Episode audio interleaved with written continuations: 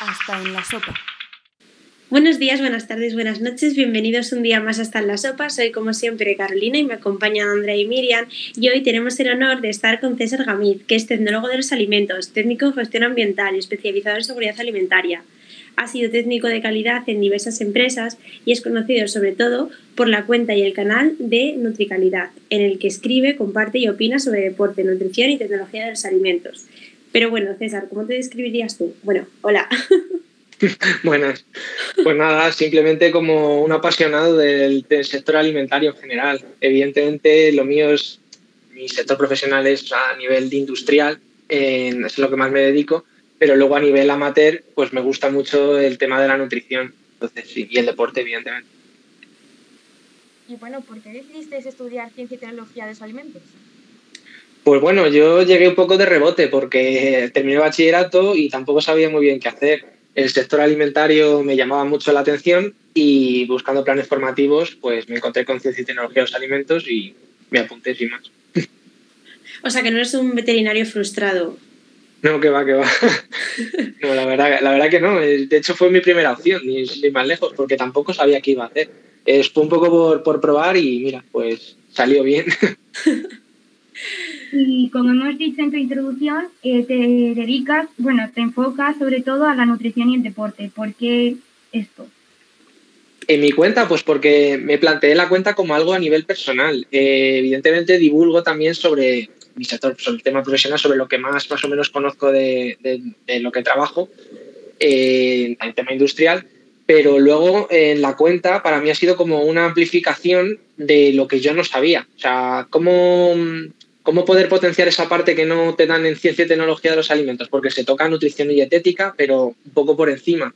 Eh, pues con esta cuenta he profundizado en ello, en lo que no he estudiado de forma oficial, pero sí siguiendo a otros profesionales de este sector con los que he ido aprendiendo cosas para mí mismo. Empecé un poco, lo que yo aprendía lo compartía, más esa era un poco la dinámica.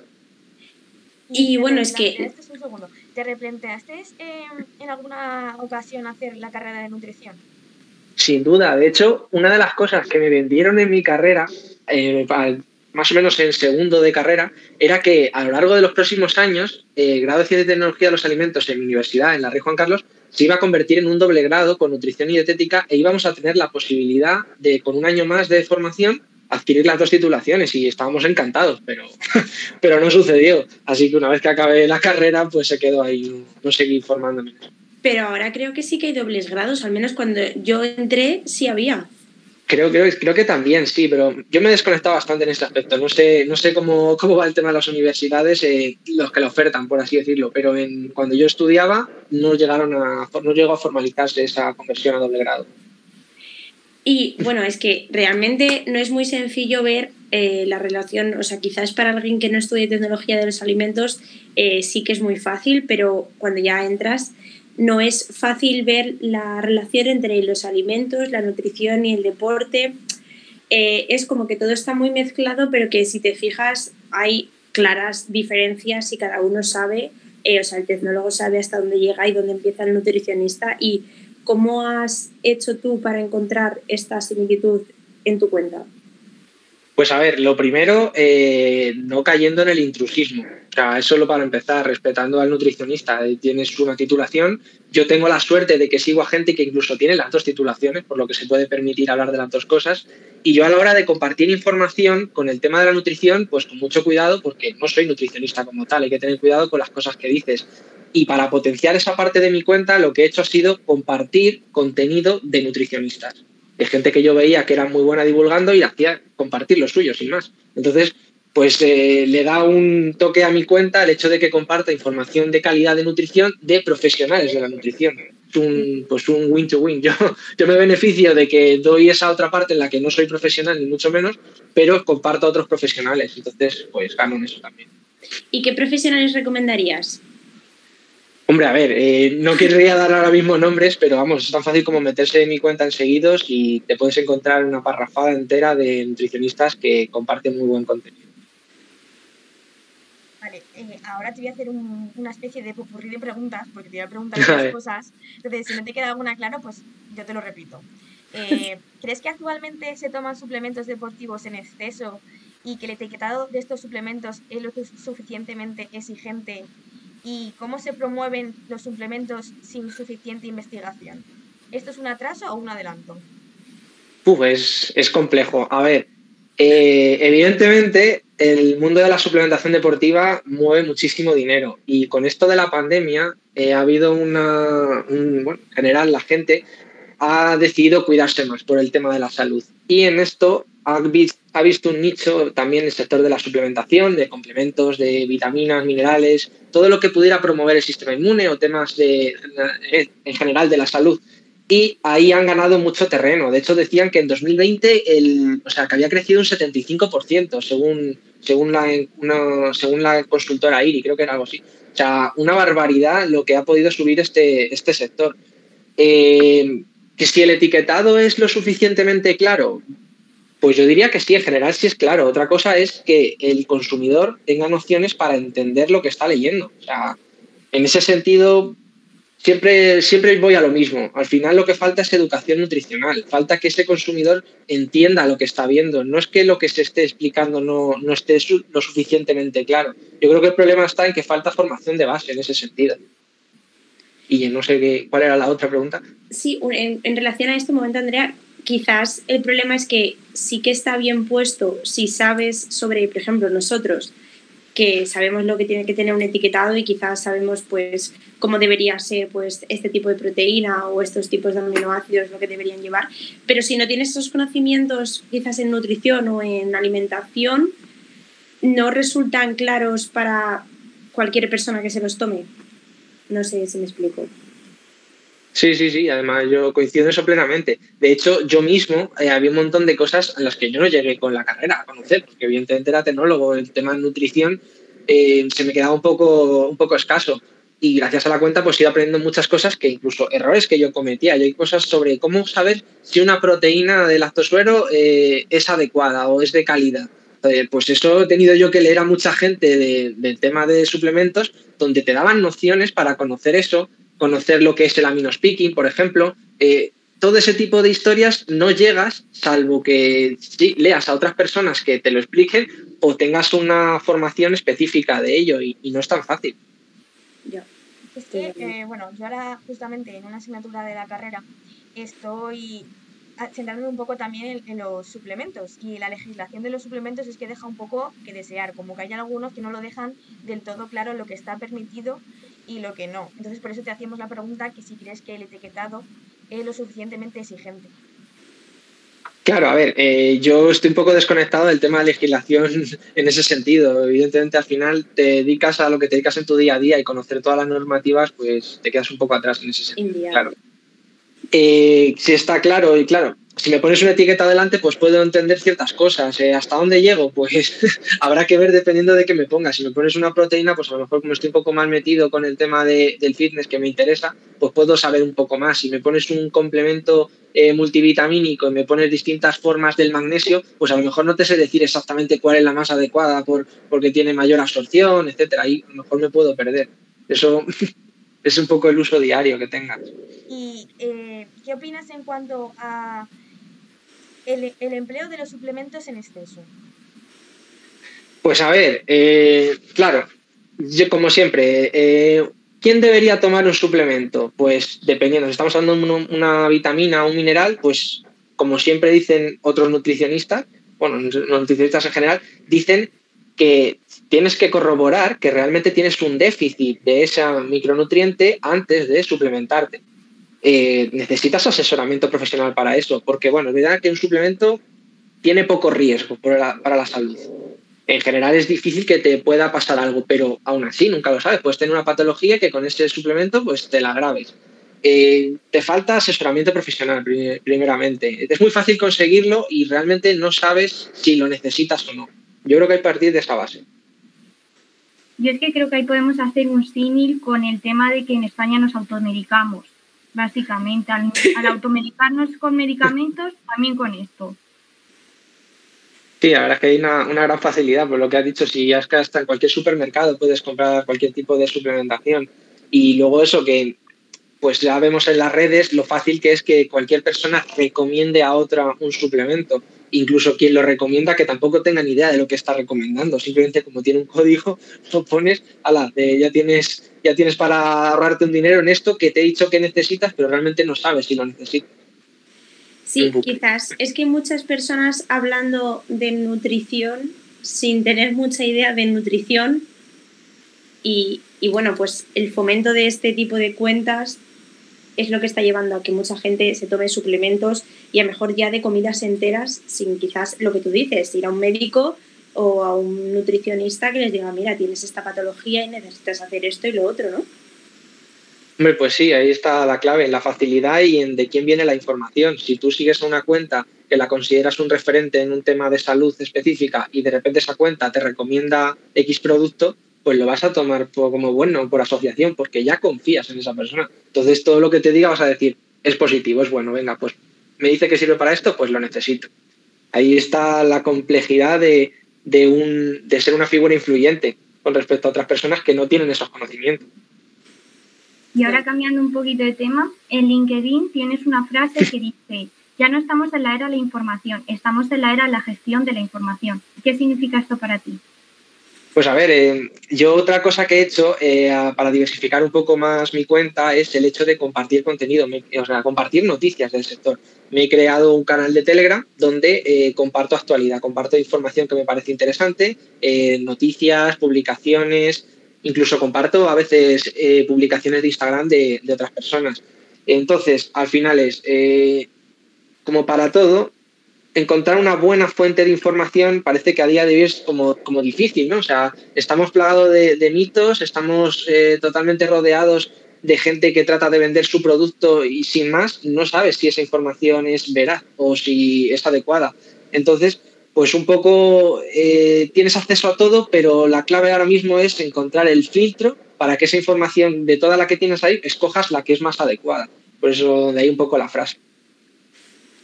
Nos parece una gran frase, desde luego. Y bueno, ya eh, dejamos un poco el deporte y sabemos que estás especializado en seguridad alimentaria y es al final un campo que se toca muchísimo durante la carrera de tecnología de los alimentos. ¿Y crees, qué crees que sería más efectivo para evitar las toxinfecciones alimentarias en hogares? Porque se ve cada cosa. Pues lo, que hemos dicho, bueno, lo que hemos visto al principio, eh, información, o sea, formación desde la base en tanto en calidad, seguridad alimentaria como en nutrición. eso lo hablaba el otro día con, con, con Food en, en, su propio, en su propia cuenta. Él nos recomendó. sí, en su, en su, propio podcast y decía justo, hablamos justamente de eso, de que, eh, que nos creemos que hay cosas que están muy aceptadas que realmente debería saber todo el mundo y no es así. Al final tienes que repetir una y otra vez ciertos mensajes porque realmente la población general no tiene esa base que parece tan lógica. Entonces, ahí está el problema. Y justo el otro día me pasó que subí una cosa de eh, no lavar el pollo antes de comer, antes de cocinarlo. Y me habló una tía mía eh, loca de, pero ¿cómo que no se lava el pollo? Pero si lo llevamos lavando toda la vida, ¿pero qué me estás contando? Y súper asustada, eh, yo dije, bueno, pues es que yo creía que esto ya estaba eh, súper asumido y justo pues porque lo subí, no sé por qué. Y salió. Y es algo eso que quizás la repetición es la clave o es eh, poner carteles o qué.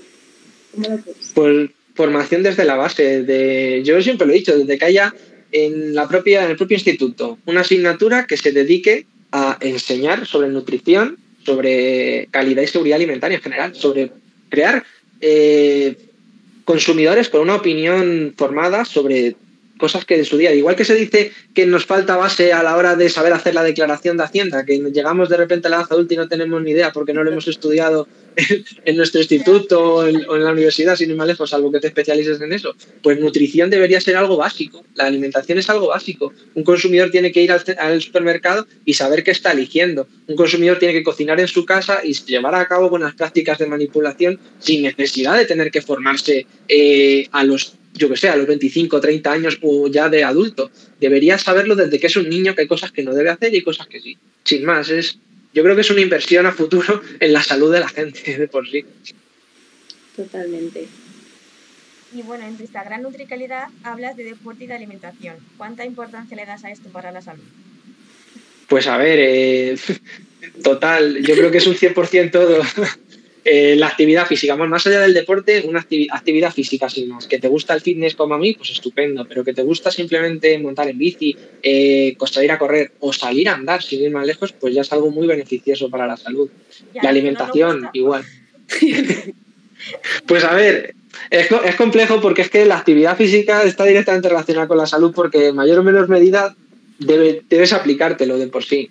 Evidentemente, las medidas de uno, cada uno de sus posibilidades. No, todo el mundo tiene el mismo tiempo eh, ni las mismas ganas. Entonces, bueno, pero algo siempre es positivo en ese aspecto. Claro. Bueno, en defensa de Andrea diremos que no les gusta, pero cuando decimos de ir a ir, ir a la montaña, se viene. Se queja pues un poco, pero anda. Pero quizás también es un poco ese miedo, ¿no? Eh, de decir, jo, es que la gente que hace de deporte luego se pone súper fuerte. O sea, yo, por ejemplo, entreno en el gimnasio y a mí eh, me han dicho una vez, bueno, pero es que eh, no veas cómo te vas a poner, no sé qué. Que tenemos un poco la idea de que, por ejemplo, si eres chica y entrenas, vas a tener ahí un cuerpo que, que madre mía, y, y luego nada más lejos de la realidad. Otro mito otro mito. O sea, que, la gente se cree que levantas dos pesas y ya te pones fuerte. O sea, la ganancia muscular es un proceso fisiológicamente hipercomplejo y difícil. Ganar masa muscular, evidentemente, una persona principiante, pues si empieza a entrenar duro y a comer bien y a descansar adecuadamente, pues puede tener un cambio físico brutal en seis meses. Hasta cierto punto. Luego ya eso se ralentiza. No, uno no crece hasta el infinito. Entonces, que una persona diga, no, yo no quiero entrenar mucho, no me quiero poner muy fuerte, pero ¿qué estás diciendo? Pero si lleva años alcanzar el físico que a lo mejor tú estás viendo y que estás diciendo, no, si es que no me quiero poner como ese, tranquilo que no te vas a poner, salvo que entrenes 10 años. Claro, y por ejemplo a mí también me dicen mucho de, bueno, es que eres chica, a mí en el gimnasio alguna vez me han venido algunos a dar un discurso que me ha enfadado un montón. De, pues Sí, y de no necesita, o sea, porque haces brazo y no te enfocas más en pierna, no sé qué, porque yo he de reconocer que prefiero hacer eh, tren superior a inferior, es, algo que me parece mucho más entretenido. Y alguna vez me han soltado cada discurso de es que las chicas tenéis que entrenar más glúteos, que no sé qué, y no puedes entrenar pecho porque es que si no se te va a poner tal, y tú dices, pero, pero señor. No. Pues eso es una, una absurdez. Al final, esos son, pues yo qué sé, los cánones de belleza que se tienen o que se tenían y bueno, y perpetuar ciertos roles que son absurdos. Mm, hay que entrenar todo el cuerpo y todo tiene la misma importancia, tanto en hombres como en mujeres. Ni el tío que solamente entrena de cintura para arriba y se olvida de las piernas, ni la mujer que solamente entrena piernas y glúteos. Pues no, es un todo. El cuerpo es un todo. Y evidentemente en las mujeres igual. Una mujer puede entrenar exactamente igual que un hombre, sin ir más lejos. No, no hay ningún término medio en ese aspecto. Cada uno en función de sus, de sus posibilidades en cuanto a, cómo se encuentre físicamente, pero no, no determina el género tu capacidad. Total. ¿Y crees que, por ejemplo, sí que se promueve más quizás en este tipo de entornos, en el gimnasio o tal, el, la toma de suplementos que, por ejemplo, en natación, que el otro día lo hablábamos nosotras, que al final como empiezas ya más mayor en el gimnasio, como que ya todo el mundo te y están en los botes, en las entradas, y cosas así, te predispone más. No sé, a ver, yo, yo a mí la natación me gusta, hace mucho que no nado y lo tengo ahí pendiente, pero desconozco totalmente cuál es el mundo que hay detrás de la natación en cuanto a suplementación, ni, ni idea. En los gimnasios, pues sí hay de todo, claro. Yo voy a uno comercial, sin ir más lejos, entonces, pues ahí te encuentras todo tipo de público. Hay una máquina expendedora a la entrada donde sí te sale el típico bote de proteínas, barritas y algún que otro suplemento, pero, pero muy poquito. Yo creo que esto se da más en, gimnasios a lo mejor más especializados, aquellos que ya tienen convenios con marcas específicas de suplementación, o incluso en gimnasios pequeños también. Los gimnasios de barrio, ahí te puedes encontrar cualquier cosa, dependiendo de quién lo lleve, claro. Claro. Yo te puedo decir que a nivel de natación, o sea, llevo 22 años nadando, a ver, que también es un centro municipal no se oye nada. Yo he tenido diferentes entrenadores y ninguno nos ha dicho nada. Yo es que lo desconozco totalmente, no lo sé. Claro, es que lo hablábamos por eso, porque Miriam decía que ella nada y yo, por ejemplo, eh, antes en los deportes que hacía más de pequeña no, pero sí que en el gimnasio a un gimnasio de barrio y están todos los botes según entras y la típica máquina expendedora y yo veo a chavales pues que a lo mejor tienen 17 años con los batiditos de proteínas. Ya, pues lo de siempre, que no tienes una noción básica sobre nutrición y ya le han vendido que la única forma de ponerte fuerte es tomarte el suplemento. Pues otro mito. Contra eso información, ¿no? Claro, o sea, si es que la gente no sabe que lo que debe hacer es entrenar fuerte, eh, descansar adecuadamente y comer, comer en consecuencia como entrena. Y una vez que ya cumples con esos tres factores, ya planteate la suplementación. Y eso, porque es que a veces ni hace falta en muchos casos. Entonces, bueno. ¿Y por qué decidiste empezar a divulgar? Pues a ver, esto, igual esto también, también se lo conté a Sefi Food. O sea, yo me abrí la cuenta porque estaba en paro y digo que, bueno, pues voy a ver si puedo con esto encontrar una fuente de ingresos alternativa. O sea, no, tengo, no estoy ganando ahora ni un euro, digo, a ver si con esto puedo monetizar. Incluso en, cayendo en lo mismo, en lo de poder hacer de, de compartir un producto que, y que me diesen un código de descuento y todo eso y yo ganar un dinero. ¿Qué pasa? Afortunadamente, cuando me nada más abrirme la cuenta, ya vaya un dos, dos o tres, no, tres, tres meses y pico, encontré trabajo, empecé a trabajar y le di otra orientación a mi cuenta. De, dije, bueno, que en ningún momento llegué a, formalizar eso, pero dije, bueno, pues voy a dedicarme simplemente a compartir información que me beneficia a mí también. O sea, estoy aprendiendo, estoy manteniéndome actualizado en mi sector, incluso con el tema de nutrición, aprendiendo muchísimas cosas sobre nutrición que me estoy aplicando a mí, eh, sobre entrenamiento. Yo no tenía ni idea, yo me he pasado mucho tiempo en el gimnasio haciendo el canelo, porque realmente no sabía entrenar. Claro, vas allí, te crees que levantar cuatro pesas y ya está. No, tienes que tener una planificación y hay mucho más detrás, hay mucha ciencia detrás. Gente profesional, y donde digo profesionales que se dedican a ello. O sea, no llegas tú y de repente ya sabes. Entonces, pues con la cuenta un poco, pues bueno, pues ya que estaba, ya tenía trabajo, esto me ayudaba también a mejorar mi imagen profesional a la hora de compartir eh, información, que eso pues viene siempre bien, mantenerme actualizado y luego con respecto a mí, a mejorar mi propia salud. O sea que es mucho más difícil de lo que parece ser influencer y divulgador. influencer no lo sé, yo es que lo de influencer a veces es tan fácil como que tengas un amigo que lo sea y ya te comparta y te vuelves influencer, entonces no te sé decir. Lo de divulgador, pues es que bueno, yo es que más que divulgador me considero compartidor, yo comparto información, o sea, es que divulgar se lo veo más a otra gente que es, que es mucho más especialista en ello. Yo a lo mejor me, me informo para crear una publicación pongo las fuentes de, la, de donde sacar la información y comparto.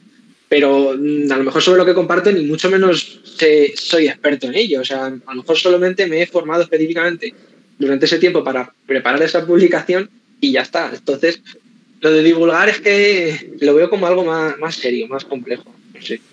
¿Y crees que pasa también, que eso nos lo hemos encontrado muchas veces todos en redes, que hay gente que coge información y tú has dicho eh, que es la importancia de mencionar?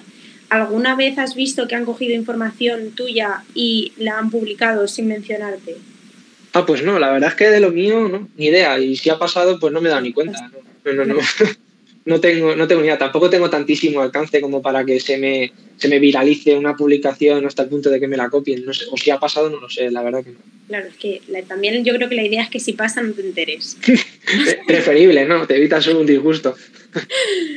y bueno, eh, ¿Crees, ¿Crees que la publicidad, pues lo que decías un poco antes de pues, patrocinar eh, a productos o tuyos o la típica publicidad de la, del bus, eh, ¿crees que influye en exceso en lo que comemos? ¿Y cómo influye? Totalmente, totalmente. O sea, tú ves una pancarta con un mensaje y si tiene las técnicas adecuadas de marketing y llegan a ti, pues te puede convencer de que compres ese producto o de que empieces a incluir un alimento en tu propia dieta.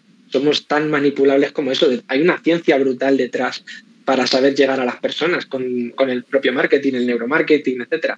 Entonces, mm, sí, somos totalmente vulnerables a ello, por supuesto. ¿Y qué opinas de este tipo de publicidad que yo me enfado mucho con ella, de las cadenas de alimentación así súper conocidas que, por ejemplo, ponen los precios súper bajos ahora que todo está tan alto. Eh, que yo, yo es que estoy totalmente segura de que pierden dinero. No se lo he preguntado nunca, pero es que si no, no lo entiendo. ¿Qué opinas? A mí me enfada. Pues a ver, es que, claro, que se puedan promocionar ciertos productos, pues si es legal, ¿qué, qué vas a hacer? Es, es difícil, no, no, sabría qué decirte porque yo no creo que se pueda prohibir la publicidad de, de todo lo que no nos gusta sin ir más lejos. Entonces, yo creo que lo que hay que darle una, vuelta a eso y es apostar por, que, por formar al consumidor para que sea él el que elija lo mejor para su salud, no prohibir a otros el, el, bueno, el hacer ciertos tipos de publicidad, evidentemente hasta ciertos límites. También hay una agencia que se encarga de controlar la publicidad para que tampoco sobrepase ciertas, ciertas líneas rojas. Pero más que prohibir publicidad, yo iría a fomentar la educación. Lo veo más así. Bueno, tampoco es fácil, ¿eh? Ya, ya, ni mucho menos.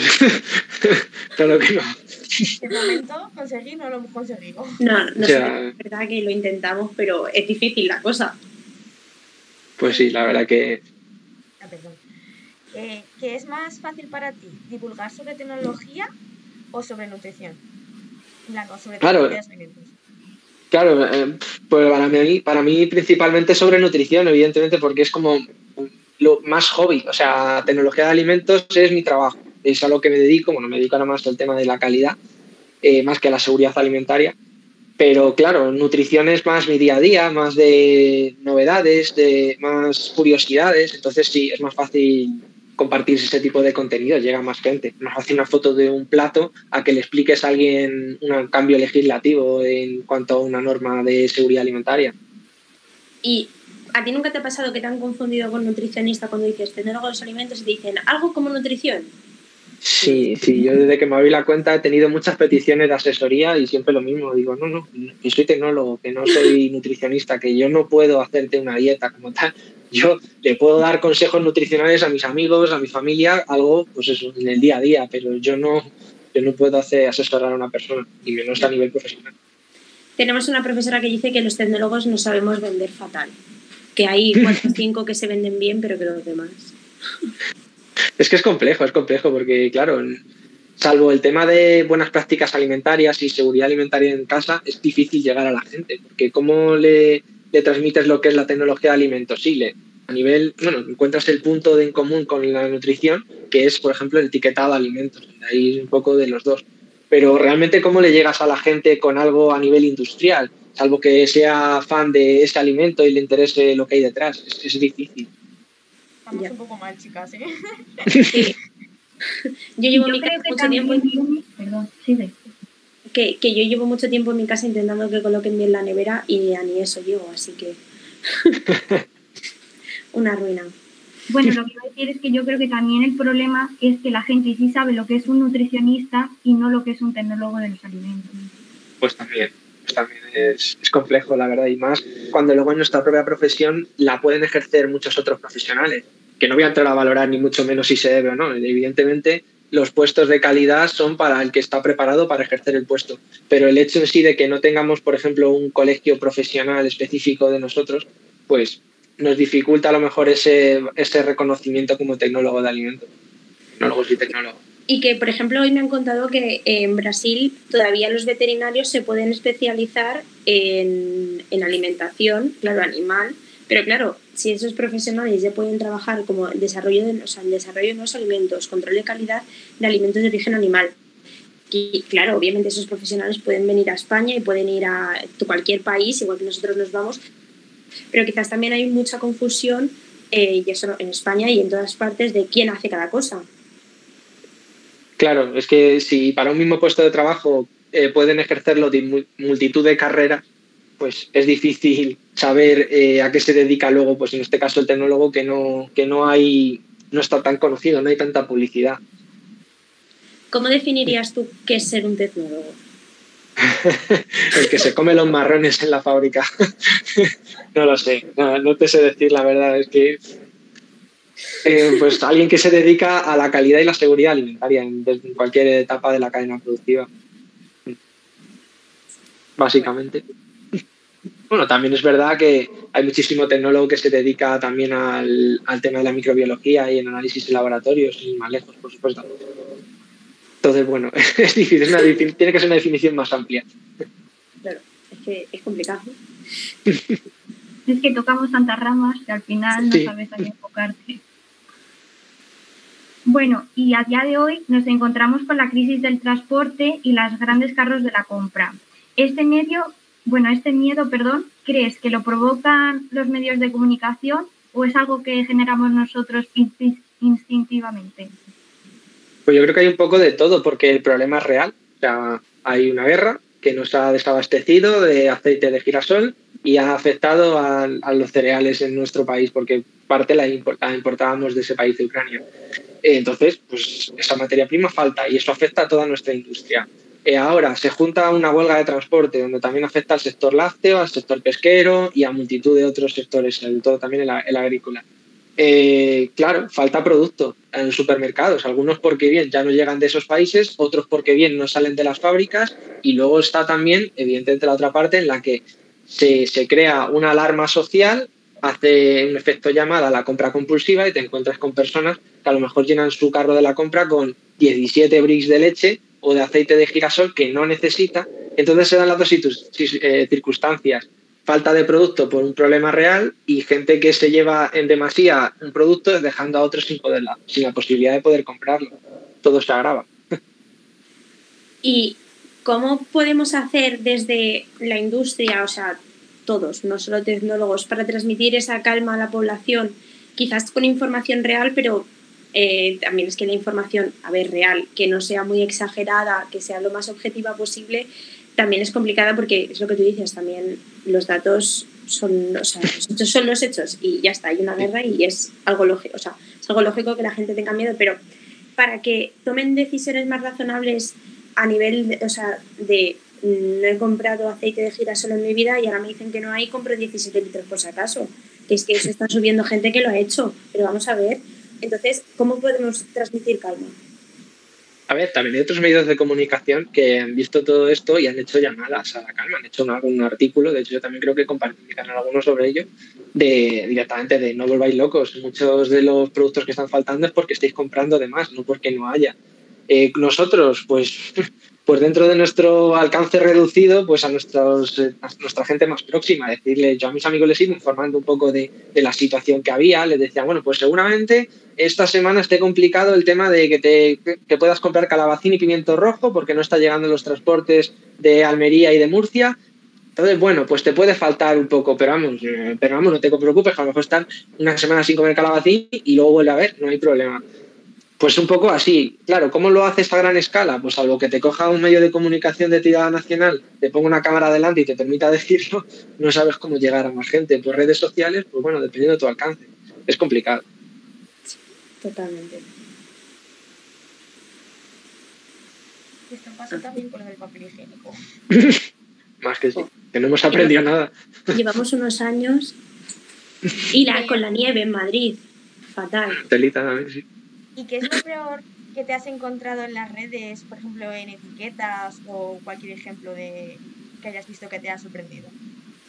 Bueno, lo que más me ha chocado a mí en, redes es los mitos sobre nutrición que hay.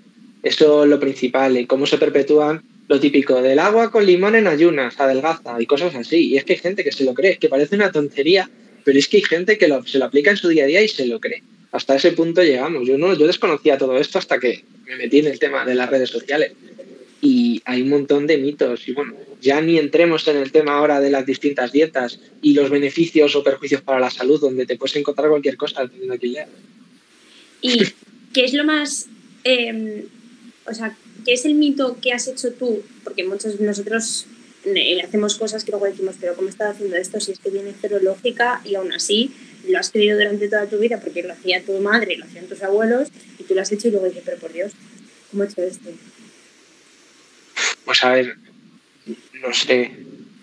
es que, bueno, sí, mito así más, más, básico, por ejemplo, lo del tema de los huevos en la nevera, de tenerlos en la, en la balda lateral cuando en el fondo es el sitio peor para que se, se contaminen y para que los cambios de temperatura afecten a, la predisposición que tiene ciertos microorganismos a crecer. Vale, pues eh, ponerlo en el interior de la nevera, pues yo creo que eso es algo que incluso sigo haciendo. A veces sí, de hecho, a veces la sigo poniendo en el lateral y lo hago mal. La, es que es complicado algunas veces quitarse ciertos hábitos.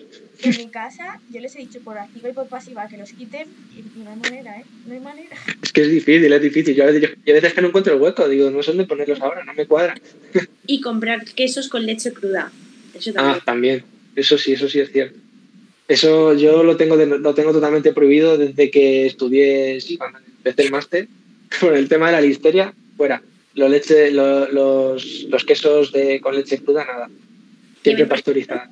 Antes me gustaba mucho la tortilla de patata de la que podías coger con cuchara. O sea, yo era de esas. Y ahora ya cuando me la, hacen, mi es que las hace mi, mi familia las hace mi tía porque se le dan genial. Y le digo, por favor, que, que, no me la pueda coger con cuchara. Y ella siempre me dice, pero si te gustaba, sí. O ya. pero, pero, es que eh, te vuelves un poco paranoico también con ciertas, cuando sabes ciertas cosas. Sí, yo salí del máster tocado porque me aplicaba todo y cada vez que comía fuera, yo era hasta de pedirle a un camarero cuando me traía un pincho de tortilla, de por favor, ¿me lo puedes calentar en el microondas? Y no le decía que alcanzase los 90 grados en el interior, pues porque me iba a mirar ya raro, pero, pero más o menos hasta ese punto de, bueno, ya lo he desconectado totalmente. Si como fuera, pues bueno, lo que haya. si me duele la tripa, pues yo luego ya sabré de qué es. pero es verdad que al principio eres muy susceptible. Sí, yo miro las cocinas de los sitios a los que voy. No lo puedo evitar. Eso, cuidado. Puedes ver cada cosa. Bueno, y ya te fijas en las barras, en algunas que te pegas, hay tropezones, ya, ya te mueres. Hay algunas cosas que... Bueno, y esto ya lo hemos comentado, pero ahora un poquito más de enfoque. ¿Cómo crees que influye que haya gente que hable de dietas y deportes sin tener ningún tipo de formación y venda una realidad que realmente no es? Pues eso influye en perpetuar mitos, en desinformar, en seguir haciendo que personas se crean que, eh, que hay cosas que funcionan cuando no funcionan, o hay formas de proceder que son las adecuadas cuando son todo lo contrario. En el fondo es lo que hace que una persona que no tiene formación, bueno, que no tiene formación, ¿no? Porque puedes no tener formación y compartir información totalmente veraz es lo que ocurre cuando alguien comparte mitos.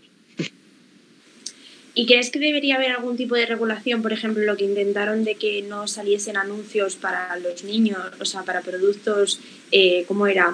Para productos ultraprocesados dulces en horario escolar o algo así era la... Sí, por influencers también, sí. Eso es interesante, está claro, porque son personas que tienen cientos de miles de, de, de seguidores y de alcance brutal entonces, limitar eso, pues, pues es interesante. Eso es una, es una buena medida, claro. ¿Hasta qué punto esto es efectivo? Pues bueno, si luego sale en la tele o si luego, claro, depende, el horario, en horario infantil, pero sabemos que los niños no ven solo la tele en horario infantil. Mm, no sé, es complejo. ya. Y a mí me gustaría preguntarte qué recomendarías a las personas que quieren estudiar ciencia y tecnología de los alimentos o a las que están acabando la carrera. ¿Qué recomendarían? a los que empiezan, pues nada, mucho ánimo a sacarse la carrera, está claro. no lo sé, yo, a ver, es que recomendar pues a lo mejor, claro, luego hace ampliar formaciones, pero todo eso depende de a lo que te quieras dedicar y depende de cómo tú te sientas de preparado al terminar la carrera. A lo mejor terminas la carrera y te ves totalmente capacitado, incluso encuentras una oportunidad laboral y, todo estupendo. Que no, pues seguir formándote. ¿Hasta qué punto? Porque tampoco te puedes estar formando hasta el infinito, de un, empalmar un máster con otro y tal. Es que tampoco. O sea, luego al final, los másteres al final, te, el primero que haces, pues bueno, pues sí, te vale seguidamente con la carrera, pero luego ya los siguientes es cuando yo creo, a mi punto de vista, ya tienes claro hacia dónde vas a ir, porque primero son caros, te los regalan. Luego te vas a dedicar otro, mucho tiempo de tu vida a seguir formándote, pero le vas a sacar un partido, porque sacarte máster porque sí, ya es buscarle un objetivo eh, a nivel laboral. Entonces, bueno, la formación siempre es interesante, por supuesto, en algo, algo en lo que apostar. ¿Hasta qué punto? Pues no lo sé, ya depende de cada uno. ¿Y a ti te pareció fácil la carrera? Eh, yo la carrera terminé en cinco años, por circunstancias personales. Eh, se me fueron acumulando a partir de tercero, sí, empecé a superar alguna que asignatura y, ya fui arrastrando y me lo tomé el último año ya con calma. Y fácil, pues bueno, pues mm, si estudias y clavas codos, pues al final te lo sacas, yo creo que sí. Eh, depende ya de tu habilidad. Yo he sido siempre tener que estudiar mucho para sacar, para sacar las asignaturas. A mí no, no me ha resultado fácil de primeras, entonces bueno. Bueno, y bueno, ya para terminar, eh, ¿dónde, te pueden, ¿dónde te pueden encontrar? Ah, pues me pueden, me pueden encontrar en, en Instagram principalmente como Nutricalidad y luego en el propia, la propia cuenta de Nutricalidad pues tienes un enlace en la bio donde está mi canal de Telegram, Nutricalidad, principalmente. Y luego hay gente que llega por LinkedIn, pues bueno, eso ya algo más aparte. Bueno, pues eh, ha sido un placer eh, grabar contigo y nos ha encantado que nos dediques este, este ratito. A vosotras, muchas gracias. hasta en la sopa.